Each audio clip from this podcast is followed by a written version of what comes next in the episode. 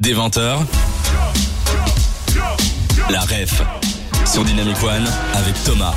Aujourd'hui dans la ref, on accueille Quentin pour parler de l'expo Atlantis, Atlantis pardon, euh, l'ex l'Odyssée immersive. C'est ça, j'ai fait la traduction français ang- Exactement. anglais français, ça m'a pris quelques secondes. Est-ce que tu pourrais nous en parler Quentin? C'est quoi cette expo? Alors, ben, euh, Atlantis dit Immersive Odyssée, c'est comme le nom l'indique, une expérience totalement immersive qui a lieu dans un quartier de Bruxelles un peu moins connu pour ce genre d'exposition, qui est le Châtelain. Et on est euh, actuellement situé dans un lieu assez atypique aussi pour, euh, pour faire ce genre d'exposition, c'est qu'on se trouve dans le sous-sol d'un showroom euh, AXL. Comment tu t'es retrouvé là?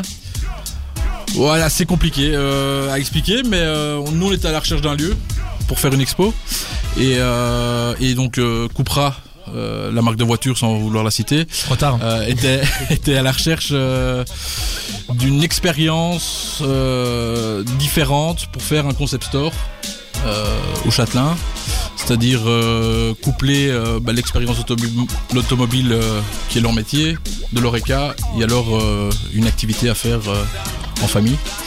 Et donc euh, ça a pris un peu de temps et on a mélangé tout ça et on a créé du coup le nous Atlantis d'Immersive Odyssey et eux ils ont créé le Cupra euh, Garage in the City qui est un, lieu euh, expérientiel et un lieu de vie plus qu'un showroom classique comme on a l'habitude de voir. Moi j'avais une petite question, enfin c'est peut-être le moment pour rappeler aux auditeurs de si vous avez des questions, n'hésitez pas à les envoyer sur le site dynamicone.be, on les lit tous en direct.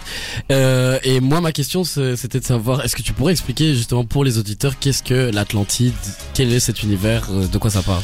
Ah, c'est euh, bah c'était un mythe donc du coup il y a pas Ah. d'histoire Ah.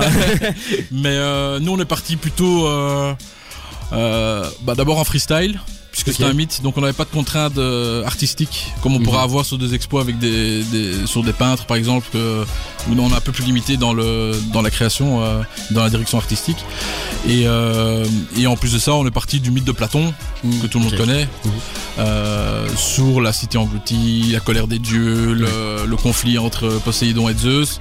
Et voilà, nous on a voulu remettre tout ça en musique de manière immersive, destinée à toute la famille. Donc euh, pas trop dans le scientifique, pas trop dans, dans, Mhm. dans, dans le littéraire, mais vraiment dans, dans le divertissement, mais tout en apprenant certaines choses quoi. Donc c'est quoi? C'est une plongée immersive dans l'océan à la conquête de cette cité euh, Atlantide? Exactement. Alors surtout qu'il y a deux particularités, c'est que le, le parcours est assez euh, facile à suivre, c'est qu'on part du, du postulat de Platon euh, qui était la cité immergée, où là on est dans une pièce immersive 360, où euh, là on plus de manière visuelle et, et auditive, on plonge le, le visiteur euh, à découvrir pourquoi la cité de l'At- de l'Atlantide a fini par euh, être immergée et même disparu puisque personne n'a jamais retrouvé et, euh, et euh, jusqu'à la fin de l'expérience où on finit par une, une expérience de réalité virtuelle mais à multi-utilisateurs. Donc ce que les gens ont l'habitude de voir euh, dans les expos euh, habituellement c'est euh, une réalité virtuelle où c'est statique et on, on vit une vidéo Mhm. 360. Sauf qu'ici on a poussé le truc plus loin, c'est qu'on se balade dans 200 mètres carrés avec un casque de réalité virtuelle et on découvre les, les bas-fonds de la cité perdue. Donc tu le disais alors, c'est qu'il y a une partie qui est imaginative, vu que c'est un peu de la fiction et en plus euh, tu te passes sur des faits historiques. Tout à fait. Et donc comment tu jongles en ce- entre cette part de fiction et cette part de réalité pour ne pas justement trop t'en éloigner? C'est quoi votre ligne un peu directrice? Bah nous la ligne directrice c'est qu'on part euh, plus sur l'histoire euh, de Platon de, de, de manière euh, sur les bases de l'Antiquité. Après toute la création visuelle derrière était un peu libre donc euh, on a retrouvé, enfin il y a certains récits qui expliquent que l'Atlantide euh, était une cité un peu plus évoluée euh, et donc du coup on a pu partir un peu plus dans du, steampunk où on, retrouve un peu ce côté Jules Verne aussi avec euh, des vaisseaux, des portails et des, choses comme ça et donc voilà on a pu partir un peu dans tous les sens tout en gardant le côté antique de la cité.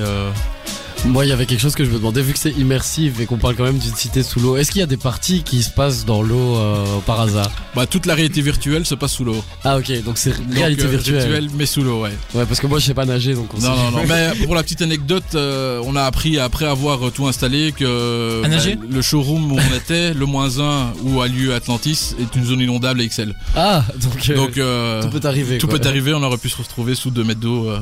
Et l'immersion et l'interaction, est-ce qu'elle se retrouve à d'autres moments qu'à part avec les casques euh, à réalité virtuelle à la fin Non, bah tu l'as dans, tu l'as dans la, la première partie qui est plus, euh, comme on a l'habitude de voir plutôt en mapping dans les autres expos. Sauf qu'ici on n'avait pas la hauteur de plafond nécessaire, donc on a dû partir sur du LED.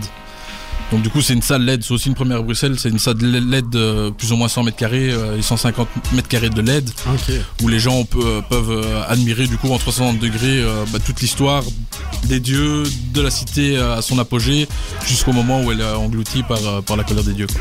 On rappelle à nos auditeurs qui peuvent nous envoyer des questions à nous et à Quentin pour un peu plus creuser sur euh, l'expo Atlantis, euh, l'Odyssée immersive. À chaque fois, traduction, c'est pas facile. hein.